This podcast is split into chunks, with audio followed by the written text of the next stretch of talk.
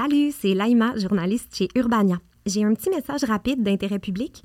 Si vous avez l'habitude de vous informer à travers les réseaux sociaux, vous avez dû remarquer que vous voyez plus de nouvelles dans votre fil d'actualité. C'est que Meta, la société mère de Facebook et Instagram, a décidé de suspendre la diffusion des contenus provenant des sites de nouvelles sur ces plateformes suite à l'adoption du projet de loi C-18.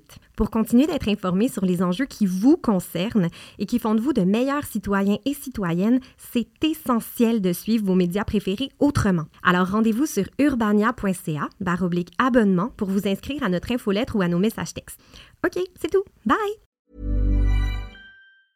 Hiring for your small business? If you're not looking for professionals on LinkedIn, you're looking in the wrong place. That's like looking for your car keys in a fish tank. LinkedIn helps you hire professionals you can't find anywhere else, even those who aren't actively searching for a new job but might be open to the perfect role. In a given month, over 70% of LinkedIn users don't even visit other leading job sites. So start looking in the right place. With LinkedIn, you can hire professionals like a professional. Post your free job on linkedin.com slash people today. Ouvrez grand vos oreilles. Vous écoutez un balado Urbania.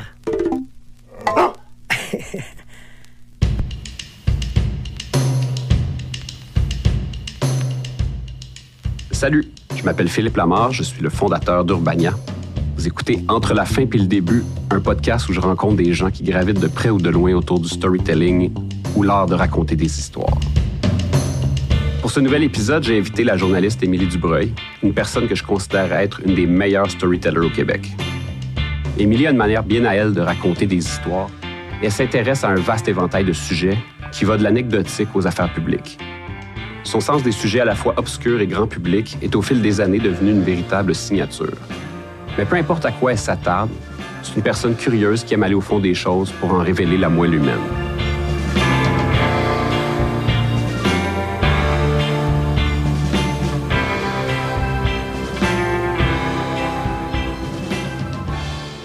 Bon, Émilie, avant de commencer, je t'ai préparé une petite bio. Réchauffe-toi. Exactement. Réchauffe-toi. Euh, Puis tu peux réagir pour vrai, tu peux faire du fact-checking en temps réel, m'interrompre puis me corriger. Comme ça, si je meurs demain matin. Que ce sera pas ta viande froide sur ça, Urbania. ça va être prêt. Tu vas pouvoir publier un texte sur les. Exactement. En fait, je vais juste tra- je vais publier ça tel quel.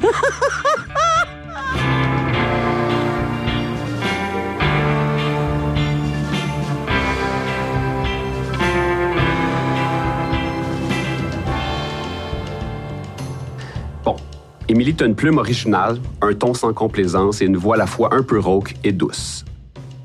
T'es née en 75, la même année que moi, à l'île d'Orléans.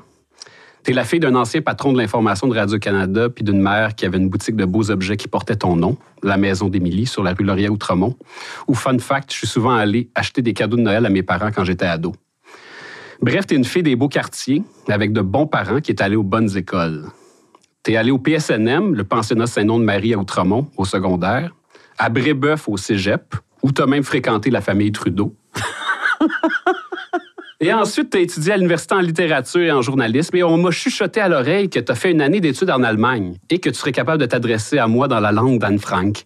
Sprichst du Deutsch, Philippe? Je savais pas ça. Wirklich? Je savais pas ça. Bref, tu es une personne qui déplace de l'air au sens propre comme au figuré. tu mesures combien? Six pieds? Presque. Puis ta coiffe Ouais. échevelée et tes yeux bleus, disons qu'on te remarque quand tu débarques quelque part. Avant d'être journaliste, t'as enseigné à des juifs assidiques. C'est un passage qui t'a marqué et t'a plugué au sein de cette communauté. T'es d'ailleurs sûrement la seule journaliste au Québec, voire au monde, à couvrir le beat juif assidique. Il y en a d'autres, mais Vous êtes rare. on est rares. Qui ne sommes pas juifs, en fait, c'est ça. Fait que c'est un peu après avoir publié une série de textes dans la presse sur les juifs orthodoxes, justement, que t'es rentré à Radio-Canada au début des années 2000. Bon, un jour, ça doit être quelque part en 2004 ou 2005. Ça faisait un an ou deux qu'on avait lancé Urbania. Puis il y avait un ami à moi qui avait une blind date avec toi. Et tu lui avais dit que tu aimerais collaborer au magazine. Cette date n'a jamais abouti, mais au moins, ça nous aurait fait nous rencontrer. Tu as au fil du temps chroniqué dans Urbania puis au Voir, entre autres. Tu racontais tes états d'âme tout en partageant ton opinion souvent tranchée sur des sujets de société. Depuis ce temps-là, tu en as fait des affaires. Tu es passé au téléjournal puis réalisé des vrais reportages, des enquêtes. Tu as même sorti des scoops. Bref, fidèle à toi-même, tu as brassé de la marde. Émilie Dubreuil, merci d'être là. C'est très gentil d'avoir accepté mon invitation. Mais c'est incroyable, cette visite. Tu as travaillé fort là-dessus. Ben oui, j'ai, écoute, j'ai, quand même, j'ai, appelé du monde. Je me suis, Pour je voulais- vrai? Ah ouais, je vais être certain de ne pas dire n'importe quoi. Bon, hey, euh, j'ai Oui. l'habitude de commencer la discussion avec une petite question facile euh, pour te réchauffer, juste une petite softball. Ouais. C'est quoi pour Émilie Dubreuil une bonne histoire? Je vais t'en raconter une que j'ai faite. Puis après ça, toi, tu me diras si c'est une bonne histoire. Mais moi, je te dirais que dans toute ma carrière, depuis 20 ans, euh, c'est une des histoires que je préfère. Vas-y. Euh, alors, je suis en Gaspésie, puis je travaille à la station de Matane à l'époque. Puis mon boss me dit euh, Bon, ben, prends le- la- la- l'auto de Radio-Canada. Puis il dit C'était il y a très longtemps, genre presque au, au Moyen-Âge, parce que le cellulaire rentrait pas en Gaspésie et l'Internet était qu'à Alors, tu t'imagines, ça fait très longtemps.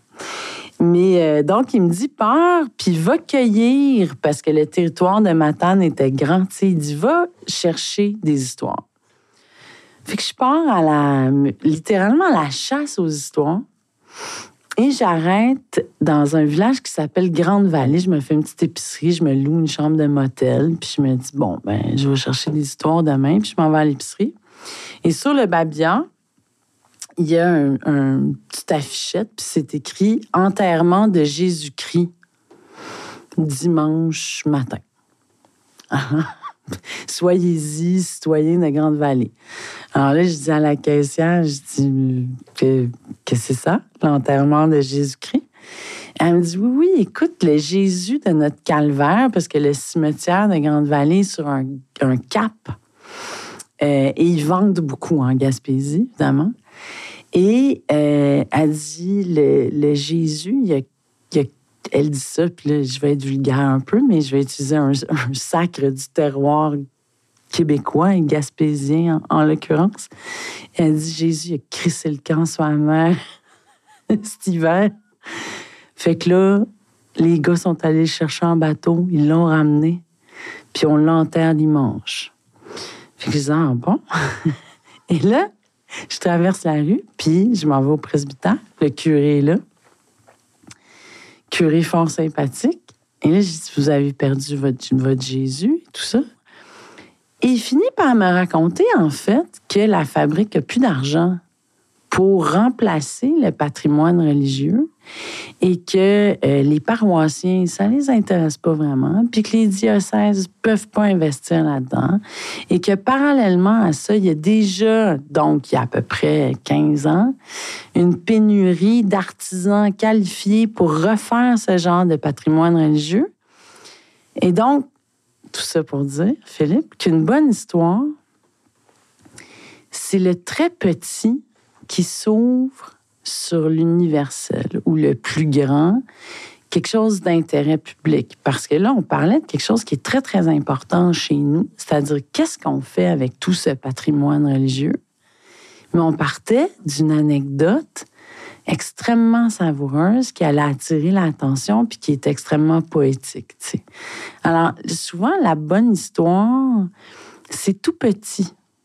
Faut être très, très attentif d'ailleurs à ces détails-là, puis à ces, à ces moments un peu magiques où il y a une histoire qui se dégage du quotidien, puisque dans le quotidien, on ne les voit pas, les histoires.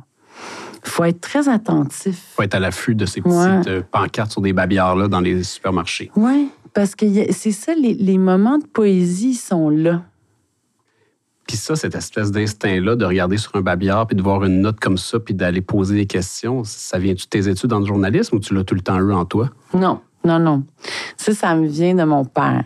Tu l'as dit dans ma, dans ma biographie extraordinaire. Euh, mon père était boss à Radio-Canada. Puis c'est un euh, grand monsieur, puis euh, il a créé des super émissions qui sont encore en ondes, comme l'épicerie ou la facture. Euh, mais donc, moi, j'ai grandi dans une famille où l'information, c'était presque religieux, c'est-à-dire que j'écoutais tous les soirs deux bulletins de nouvelles de façon à fait obligatoire. Il n'y avait pas de... Mes devoirs, ça, c'était pas si important, mais le bulletin de nouvelles, ça, ça l'était vraiment. Puis très tôt, très jeune, au primaire, j'étais hyper news junkie. Le terme anglophone, je consommais beaucoup, beaucoup d'informations. Et j'ai toujours eu euh, ce modèle-là, parce que mon père posait bien des questions, puis il était très curieux, mais mes grands-parents paternels étaient comme ça. Ils arrêtaient le monde dans la rue, puis ils disaient, mais pourquoi tu fais ça de même? Puis t'es qui, toi? Puis... Donc, moi, j'ai été élevée comme ça. J'ai jamais été gênée d'arrêter quelqu'un, puis de dire, je comprends pas pourquoi, pourquoi, pourquoi. Et donc, j'étais comme ça à l'école primaire. Je me faisais toujours mettre en retenue, d'ailleurs, parce que je posais toujours trop de questions. Et au secondaire, j'étais rédactrice en chef du journal étudiant, puis je remettais en question les politiques des religieuses qui géraient le pensionnat du Sainte-Marie, puis je faisais des, enquêtes sur la cafétéria, puis d'où venaient les patates bouillies mauvaises. Donc, j'ai toujours voulu faire ça, sauf que là, sans vouloir rentrer dans ma psychanalyse qui n'est pas si intéressante, euh, quand je suis arrivée à l'université, j'ai eu peur de faire ça, puis de faire des études là-dedans, parce que, tous les enfants sont un peu comme ça. On idéalise nos parents, puis on les voit comme, des géants un peu, tu sais. Puis là, je me disais, je peux-tu me mesurer à ce nom de famille-là? Puis, tu sais, je veux dire, ça, ça existe à plusieurs reprises. Quand, quand ton parent exerce une profession avec un certain succès, ben c'est intimidant. Puis ça m'intimidait, puis je me disais, j'irai pas là-dedans. Puis ton Parce père, que- lui, il t'encourageait-tu à suivre sa voie ou il Pas est- tout. Non? Non, non, non, non. Fait que ton père te voyait aller, mais il s'est pas ah, c'est peut-être une profession pour toi. Ta curiosité est née, c'était-tu... Non, euh, c'était juste, c'était comme ça. Les Dubreuil sont même, ça pose des questions. C'est ça. Puis donc, à l'université, à un moment donné, j'ai comme eu une chire plus littéraire. J'ai fait une maîtrise en littérature. Puis après ça, euh, je me cherchais une job. Parce que tu sais, nous, la, la, la génération X, quand on est arrivé sur le marché du travail, c'était vraiment pas, pas évident. C'était pas comme en ce moment. Ouais, c'est ça. Mais donc, je me suis trouvé une job, pas dans un cégep après ma maîtrise, mais dans une école juive assidique. Ben là, Émilie, tu vas nous raconter comment ça s'est fait, cette affaire-là, parce qu'il y a juste toi qui ça arrive des histoires comme ça. Écoute, Philippe, c'est vraiment, tu sais, dans la vie, ça c'est super cliché de raconter ça, mais tu sais, dans la vie, il y a comme. Mon père, d'ailleurs, disait souvent la vie, c'est comme une table de billard, tu sais. Tu tapes sur une boule, puis là, la boule t'amène ailleurs, puis pouf. Mais elle finit toujours par rentrer dans le bon trou, la boule, tu sais. Et donc, euh, après ma maîtrise, je suis allée travailler en Allemagne comme prof de français.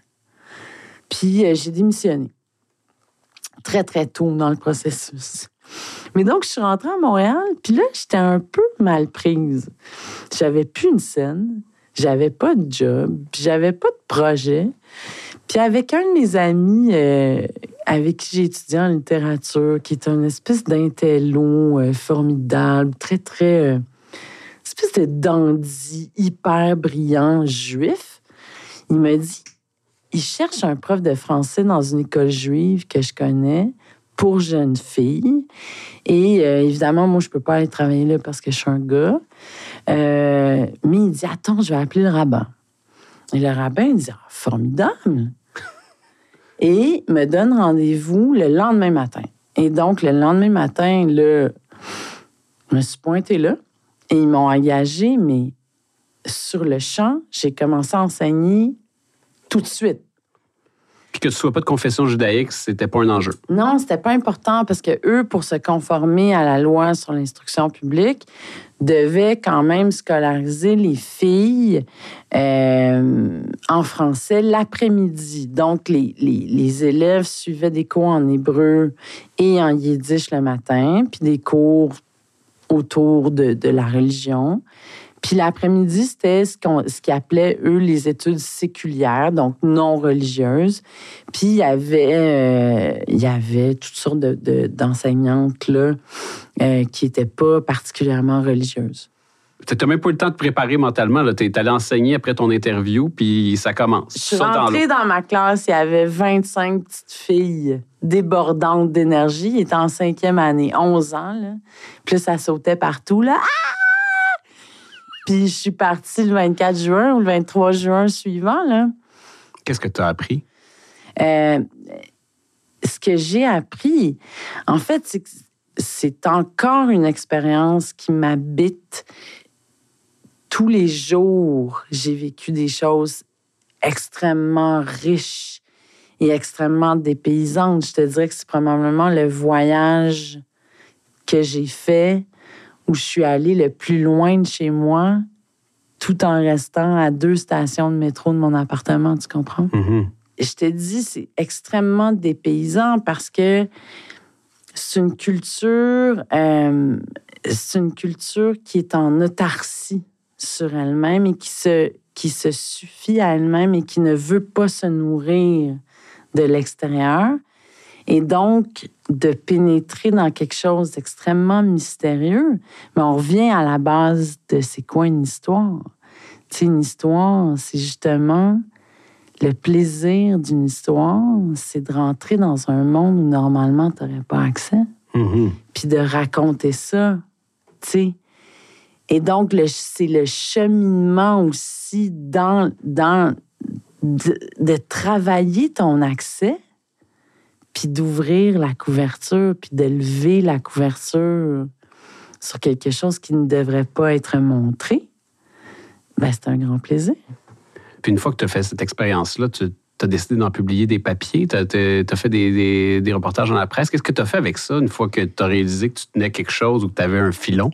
à un moment donné, j'ai comme j'ai ressenti très fort le besoin de témoigner de, de ce que je vivais. Puis c'était tellement une expérience extraordinaire. Tu sais, personne n'aurait pu se payer la recherche, en fait, que, que je me suis payée. Puis j'ai appelé euh, à la presse. Puis dans ce temps-là, les gens répondaient au téléphone.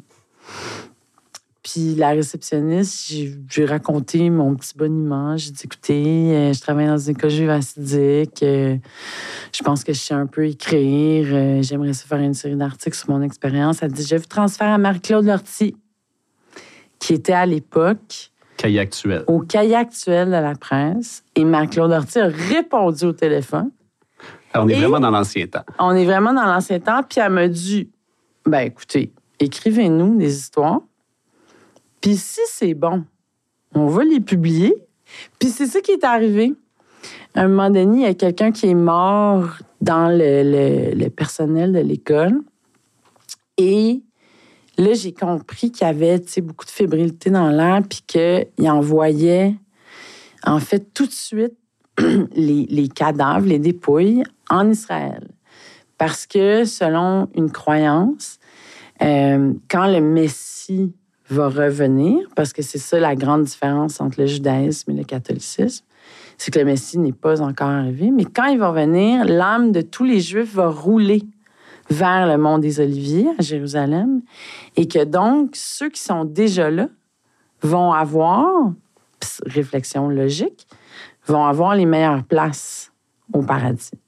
Et là, donc, j'ai compris ça, puis j'ai compris qu'il y avait tout un système euh, de préarrangement funéraire avec certaines maisons euh, funéraires juives et que les juifs, des familles juives assidiques économisaient toute leur vie pour envoyer leurs morts rapidement en Israël quand ils décédaient. Puis ça a été mon, mon premier papier. Puis, euh, puis comment tu t'es. Comment tu as écrit J'avais ça? appelé ça Mourir, c'est partir un peu. Hmm. J'ai encore honte de ça. Ben, Est-ce que dans ton fort intérieur, tu savais que ce serait ta destinée? Non, Non? non. La visite d'un important chef spirituel assidique attire une foule nombreuse à Montréal. C'est la fête, en fait, chez les membres de la communauté Belz. Ce qui se passe en ce moment, cette semaine à Montréal, est très intéressant parce que cette figure-là du chef, du grand chef assidique, nous permet un peu mieux de comprendre la structure de la société assidique. On va tenter de vous expliquer ce soir ce qui s'est passé au cours des dernières semaines dans la secte juive Lev Tahor à Sainte-Agathe. On a essayé, Christian, de prendre un certain recul. On est retourné à Sainte-Agathe pour s'entretenir avec ce gourou, le confronter par rapport à membre de la communauté assidique réclame 1 250 000 en dommages et intérêts à la DPJ et au ministère de l'Éducation. Voici ce qu'a appris Émilie Dubreuil. En avril dernier, nous vous présentions Johan et Chifra. Le couple avait quitté la communauté Toche de Boisbriand pour s'assurer que leurs enfants puissent suivre les mêmes cours que tous les enfants du Québec. Parce que chez les Toches, les écoles. Tu peux-tu faire des reportages sur tout dans vie? Oui. Ouais? Ouais. Comment? Puis que- quel genre de liberté tu as aujourd'hui pour choisir tes sujets? Tu sais, c'est quoi, euh, c'est quoi ta marge de manœuvre créative hein, quand tu es journaliste à Radio-Canada? C'est une immense euh, marge de manœuvre. Pour moi en particulier, mais pour n'importe quel journaliste. Parce que un bon journaliste, à la base, c'est quelqu'un qui a des bonnes histoires, qui trouve des bonnes histoires. Ou qui les raconte très bien, tu sais. Tu t'as-tu un statut... euh, c'est quoi oui, ton je statut? dirais, Ouais. je dirais que euh, je dirais qu'aujourd'hui, après 20 ans de métier, j'ai une, une magnifique latitude dans mes sujets. tu sais.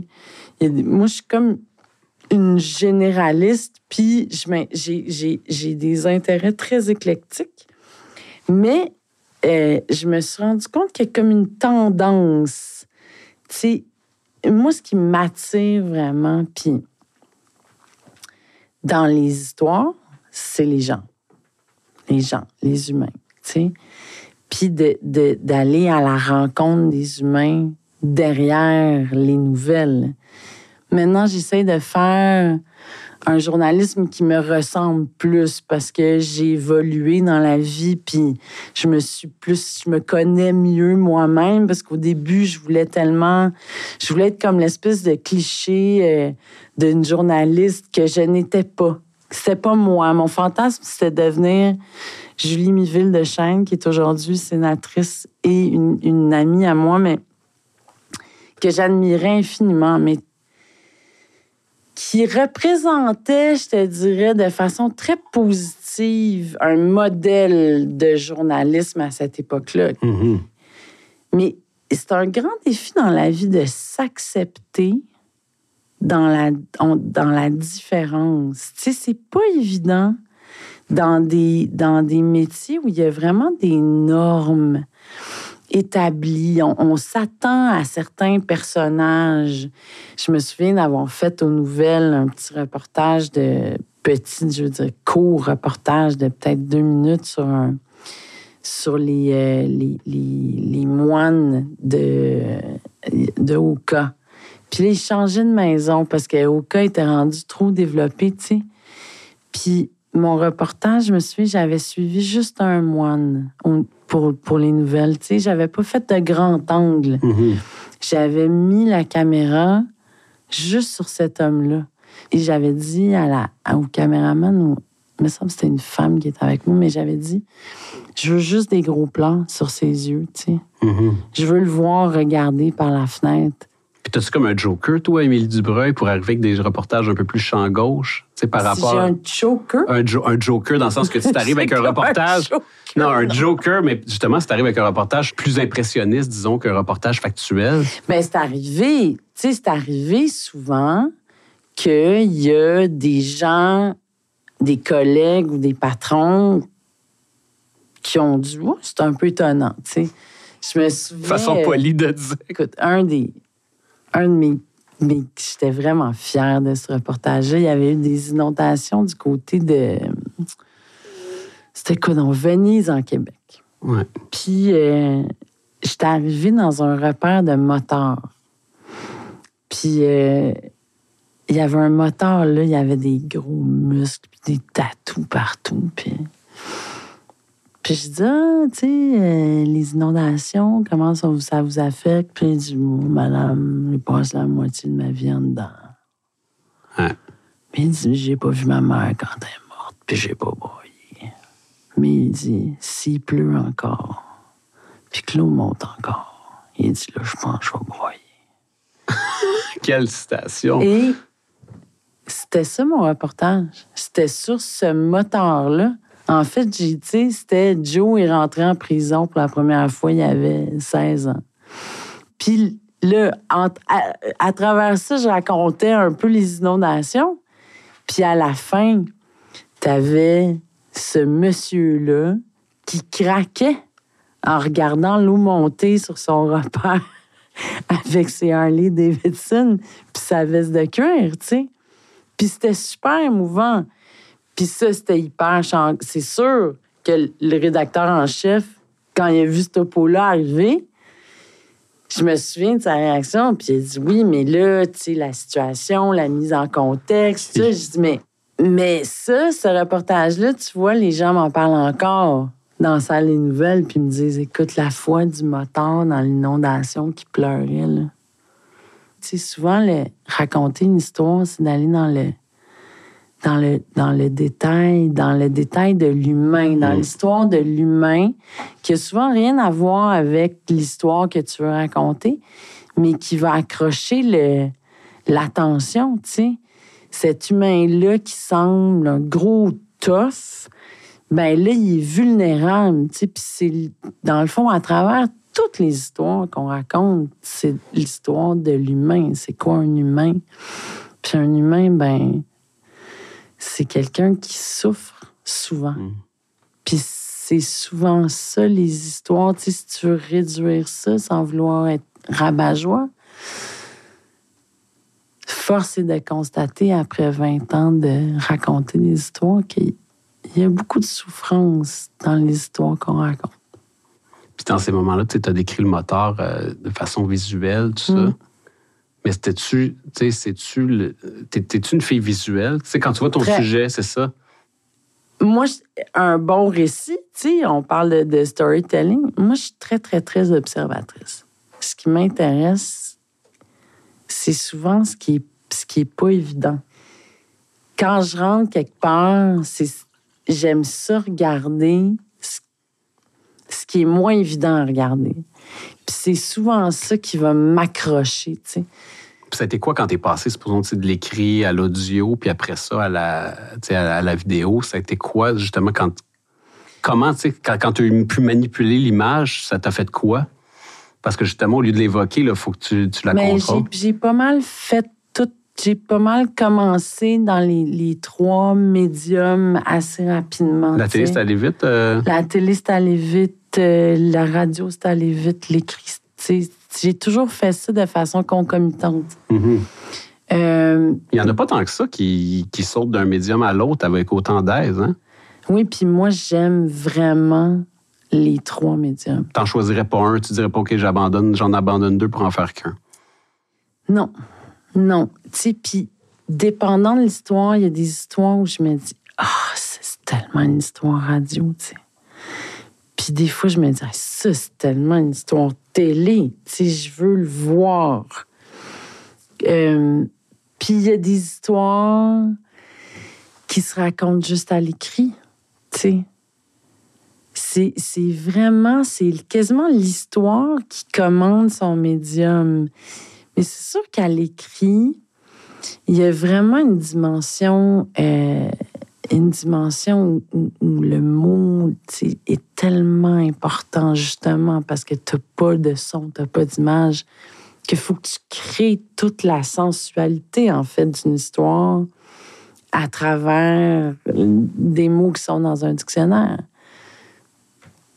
Tu moi, je fais beaucoup de- de- de- d'exercices comme ça. Tu sais, je vais lire le dictionnaire pour le fun. Puis je note des mots que je trouve beaux. Des sonorités de mots que je trouve beaux. Puis ce que je trouve beau, c'est d'utiliser le mot juste. Tu sais, je lisais un texte d'un collègue récemment, puis il, il utilisait l'expression euh, pousser comme le chien dent. tu sais. Je trouvais ça joli.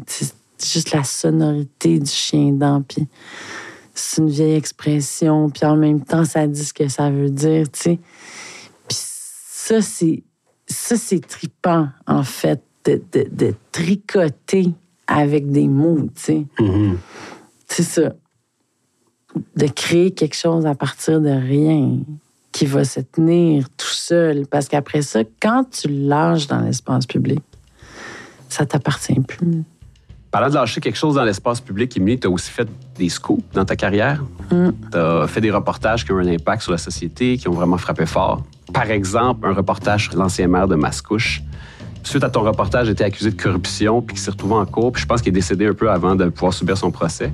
Émilie Dubreuil est avec nous parce qu'elle a beaucoup couvert euh, ce qui se passait du côté de Mascouche au cours des derniers mois, je dirais même euh, des dernières années. Bonjour Émilie. Ben, ça fait longtemps. En fait, la mort de, de Richard Marcotte m'a m'a replongé à l'époque pré-commission Charbonneau, quand euh, on a commencé autour de 2009 à enquêter sur certaines administrations municipales sur la rive nord de Montréal notamment.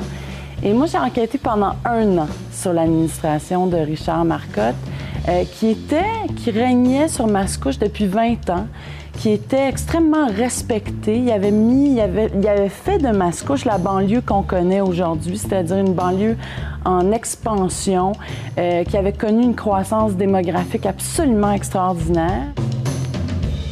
Mais moi, je me demande, là, comment ça arrive à toi une histoire comme ça? Comment tu as accès à un dossier aussi chaud?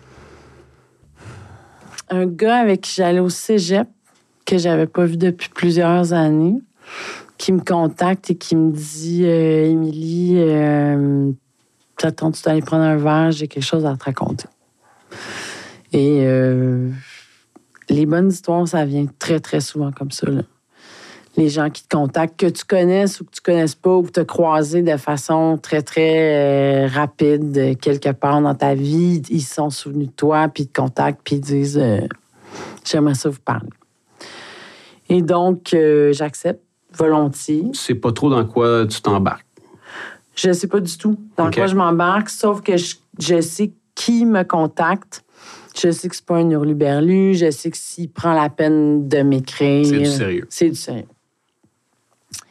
Et donc, euh, j'arrive au restaurant, puis il m'explique que lui il était promoteur immobilier à l'époque et il m'explique que le maire de Mascouche a exigé un appartement en cadeau dans le projet de condo qui s'apprête à, à construire là, en échange du permis de construction.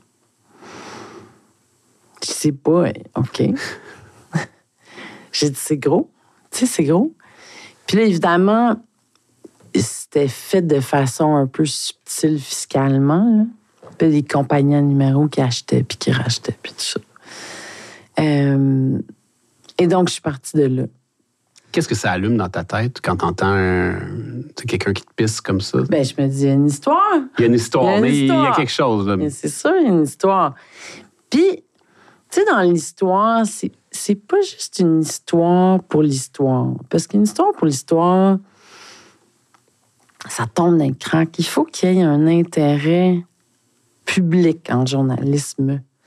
Puis donc, c'est ça l'intérêt. Puis là, c'était d'intérêt public de savoir qu'un politicien se faisait donner un condo en échange d'un permis. Mhm.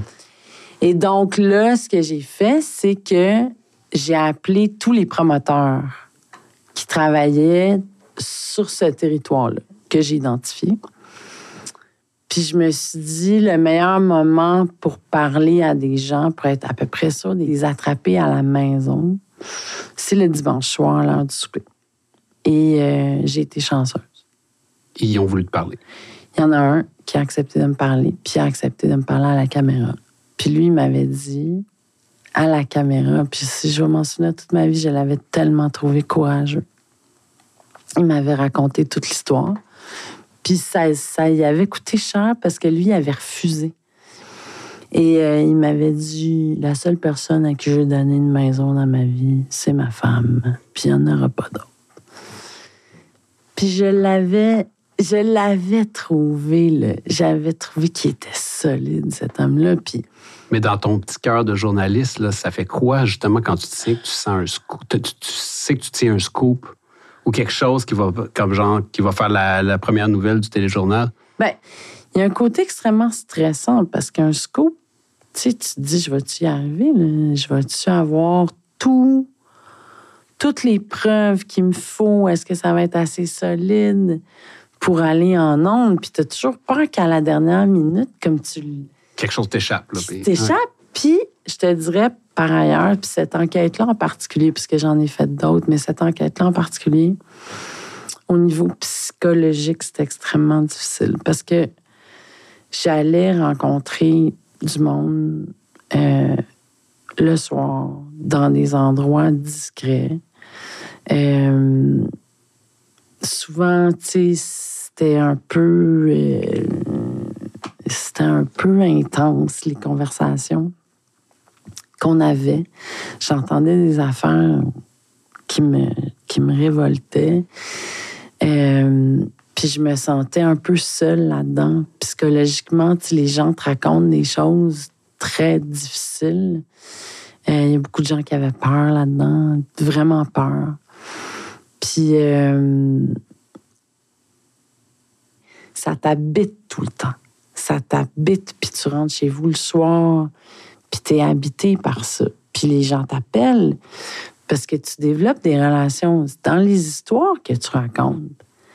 Veux, veux pas, les gens te, te, Te confie donnent quelque chose, hein. une partie très importante. Puis comme on fait rarement des, des nouvelles sur les gens heureux qui vivent rien, mais quand les gens te font assez confiance pour déposer une tranche de leur vie entre tes mains, c'est sûr qu'après ça, ils veulent te reparler, puis ils veulent te dire oui, mais il y a telle affaire, puis là, tu sais, ou te dire, je suis terriblement stressée. Tu sais, je me souviendrai toujours, j'avais presque fini le topo, puis il y a un entrepreneur en construction qui m'a appelé, puis il m'a dit, Émilie, tu m'enlèves du reportage parce que je vais me faire casser les jambes, tu sais. Je vais me faire casser les jambes, puis je, puis je peux pas, là. J'ai peur, j'ai la chienne, puis j'ai peur qu'ils s'en prennent à mes enfants, puis... Qu'est-ce que tu réponds à un gars qui dit Qu'est-ce que tu réponds à un gars comme ça? Qu'est-ce que tu as répondu?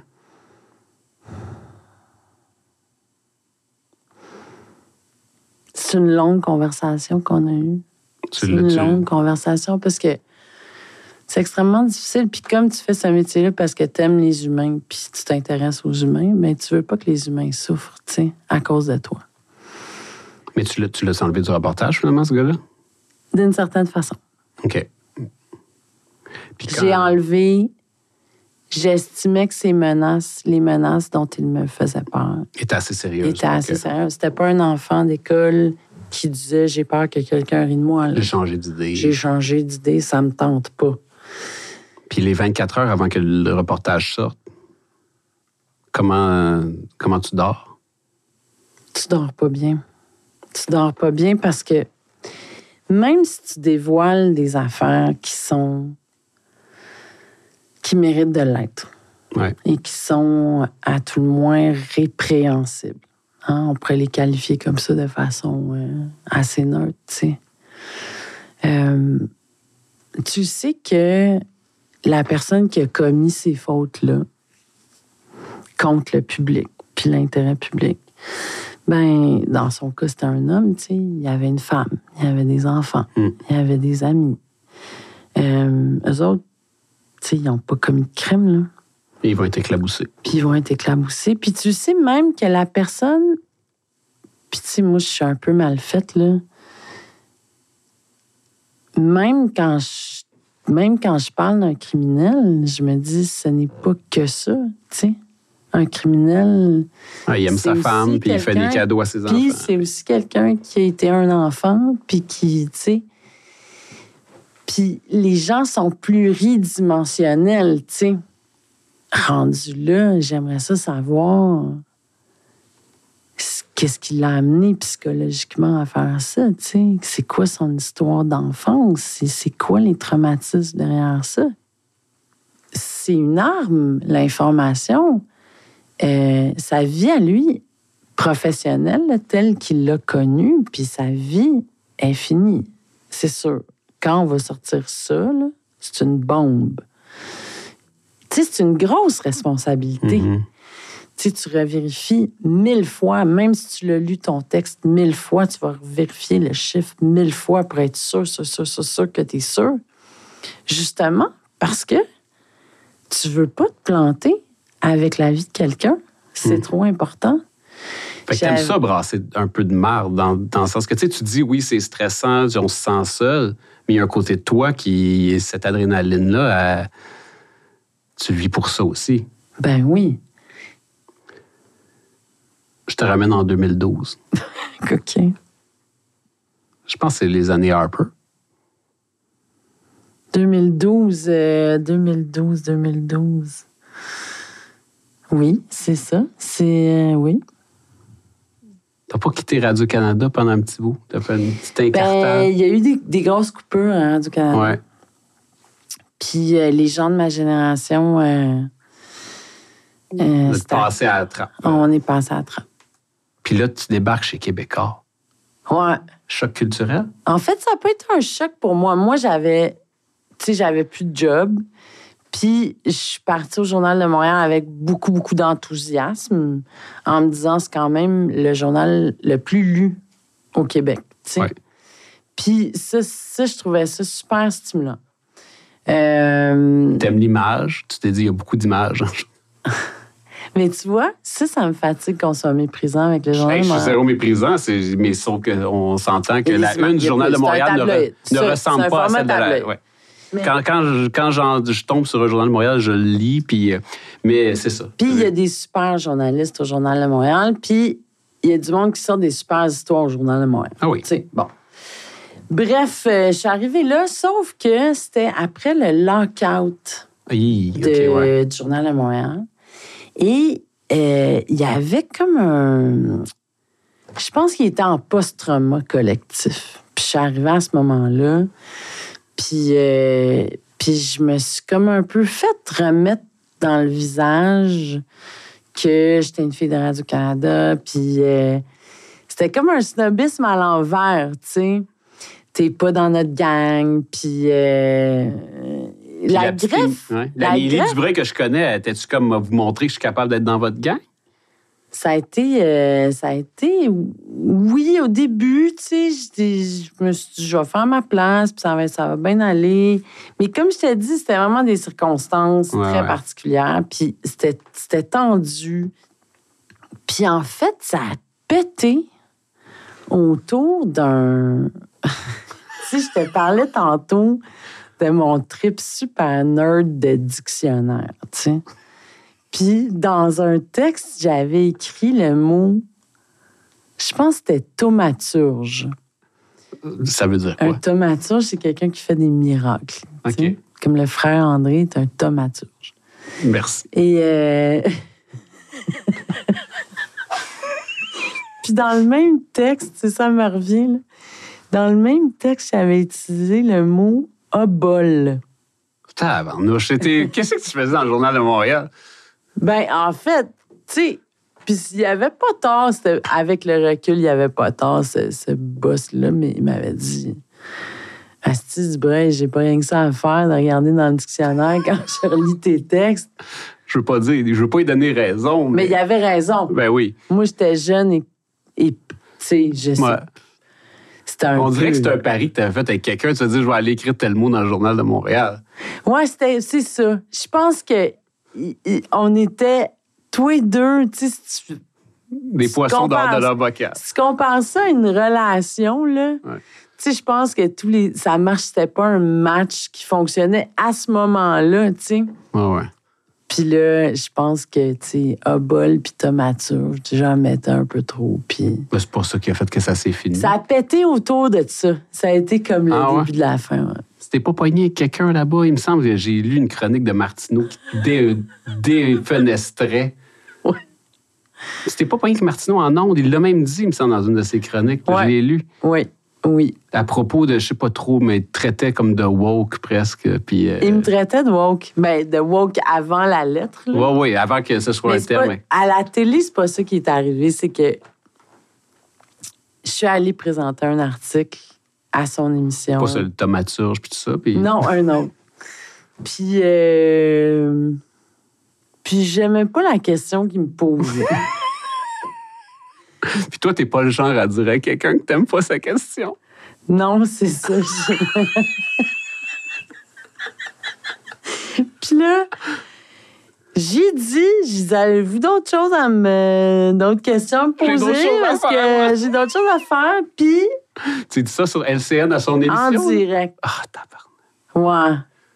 Ouais. Ouais, c'était pas très élégant de ma Ben non, mais Non. c'est gutsy. Parce qu'en fait, il, il- il- il- il faisait un monologue sur mon papier, puis moi, j'avais beaucoup de matière, puis j'avais travaillé fort sur ce document-là, puis il me laissait pas parler. Et il portait un jugement sur les personnages euh, dont je parlais dans ce reportage-là, puis ça m'a profondément agacée. Mais tu l'avais pas traité de raciste ou. euh, tu sais, votre question est raciste. Il me semble qu'il dit ça dans son texte. C'est une affaire de. Ouais, mais c'est-tu quoi, Philippe? Puis ça, ça me, ça me dérange pas de te le dire. Je veux pas trop retourner là. Puis c'est pas, pas parce que. Je veux pas aller dans le détail Non, non, de non, mais il- tu l'avais interloqué. Tu n'avais pas juste. euh, Parce que je pense que j'ai, été, euh, j'ai été très sévère. Ouais. Puis que je pense que tous les deux, on a. Tu sais, je pense que Martineau n'a pas été correct avec moi à ce moment-là. Après ça, il a écrit une chronique pour dire, tu sais, le mot woke n'existait pas, là, mais Ouais. il m'a traité de multi Multiculturaliste. multiculturaliste, euh, abreuvé à la vulgate radio-canadienne. Ah, là, il a ressorti si ton ma mémoire est bonne. Ouais. Et euh, puis moi, j'ai pas été. Tu sais, moi aussi, je suis allée fort. Fait que je pense dans la vie, faut pas. Tu sais, je veux pas me glorifier de ça parce que. euh, parce que je pense pas que c'est heureux. Tu sais, moi, en ce moment, je suis très heurtée par le ton de la discussion sociale où euh, on lance des épithètes à tout un chacun et on les catalogue. Ah ouais. Lui il est bon, lui il est méchant, lui il pense bien, lui il pense pas bien. Puis donc, cet épisode-là, tu sais, j'en suis pas très fière. Mais c'était-tu comme une réaction épidermique dans le sens que tu sentais que tu n'étais pas dans cette famille-là, puis c'était juste ça. comme un sentiment Ben de dire oui. qu'est-ce que je fais ici de Ben oui. C'est ça. Tu sais, comment il s'appelait le jeune ministre péquiste qui avait volé euh, Charon, Claude Charon? Ouais. Les gants. Qui avait volé des gants chez Eaton. Sais, moi, ça a été C'est un geste manqué. C'est un, un de... acte manqué, clair. J'étais malheureuse comme les pierres. Puis eux aussi, probablement. On se tapait ses nerfs, tout le monde, tout le monde était malheureux Mais là, dans ce donc, mariage-là. Puis qu'est-ce qui arrive? là? Ben, là, il y a un boss de, qui était à TVA, mais qui, qui avait été un de mes boss à Radio-Canada avant, que j'aimais beaucoup. Un autre transfuge. Il dit Voyons, la grande. Voyons, la grande. Il dit Tu le sais que t'as plus de job chez Québécois. En sortant des, en des sortant ondes. des ondes. Puis effectivement, ça n'a pas été long que j'ai remis ma carte magnétique puis mon ordinateur. Ah ouais, c'est... Ouais. Mais tu sais, c'est sûr que je l'ai cherché. Euh, T'insultes pas un collègue en ondes comme ça. Tu sais, puis c'est c'est ça. Puis je pense que c'était mes gants chez Eaton. Ah ouais. là. Ouais. Ouais. Ouais. Puis t'en gardes quoi aujourd'hui? C'est-tu comme une anecdote le fun à raconter dans un party? Non, Ou tu vois, je pense que Non. ça fait 20 ans, euh, pas 20 ans, 2012, 10 ça fait 10 ans, ça fait 10 ans, non, j'en, j'en parle jamais, puis, euh, euh, puis je salue euh, Cordi, tu sais, j'ai pas de, on a des relations, on n'est pas des amis, mais on a des relations très cordiales avec Richard, quand je le croise dans la rue, on, on discute, puis Sophie, puis, il n'y a pas de rancune, je pense qu'en fait, euh, d'une certaine façon, les coups de pied au cul que tu reçois dans la vie euh, peuvent te rendre de, de grands services. Tu sais, je t'écoute, Émilie, puis c'est sûr que je- ton histoire est vraiment hors norme. C'est un, t'as un parcours assez éclectique. C'est quoi le fil conducteur de tout ça? Intellectuellement, euh, j'aime autant raconter la vie d'un un des derniers euh, éleveurs de pigeons voyageurs au Québec que de sortir une enquête sur des trucs extrêmement conséquents pour notre société. Je considère que tout ça est d'intérêt public, puis qu'on raconte en fait l'histoire de notre société. Mhm. C'est- C'est presque une vocation, le journalisme. Ça me fait peur de dire ça, parce que ça a l'air un peu intense, mais c'est une vocation. Ah ouais. Fait que très souvent, les gens avec qui je partage ma vie m'ont dit lâche un peu, décroche. Mais tu sais, c'est ça, c'est un, c'est un maudit problème de ce métier-là. C'est qu'en même temps, c'est ta vie. Tu sais, dans ta vie, tu t'intéresses, tu rencontres des gens, tu vas prendre une bière, tu vas prendre une marche, tu prends l'autobus, tu prends le métro. Tu sais, moi, le, le- le dicton journalistique que j'aime le plus au monde, c'est un dicton en anglais qui dit There's no news in the newsroom. Ce qui veut dire sors de chez vous. Puis prends le téléphone, tu sais. En parle à du monde. Aujourd'hui, les gens s'envoient des emails puis chat, Ils sont sur Slack. Slack, mais l'histoire, puis l'humain, puis le détail, puis le sentiment, puis la touche qui va faire que tu vas comprendre ce qui se passe, puis comment cet humain-là vit cette histoire-là, il va pas te la donner dans le chat, là. Mm. Je sais que j'ai l'air d'une horrible vieille personne, mais je suis une vieille personne. Ouais, Les vieilles valeurs comme parler au monde. Mais parler au monde, parler au monde, tu sais. Prends une heure de ta vie. Parlant du temps, là, Émilie, ça fait C'est assez, là? Hein? depuis 2004 qu'on se connaît. là. Ah, ouais. 18 ans. Ça fait 18 ans qu'on se connaît, ouais. Ouais, mais j'espère qu'on va se connaître encore dans 18 ans puis qu'on va avoir ce genre de plaisir-là à se voir. Moi aussi, Philippe.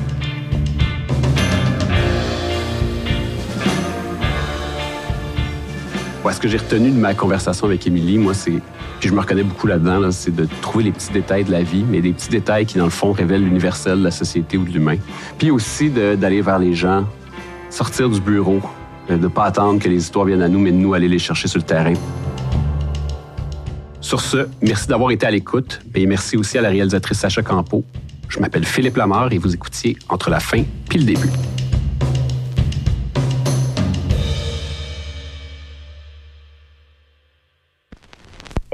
C'était un podcast Urbania.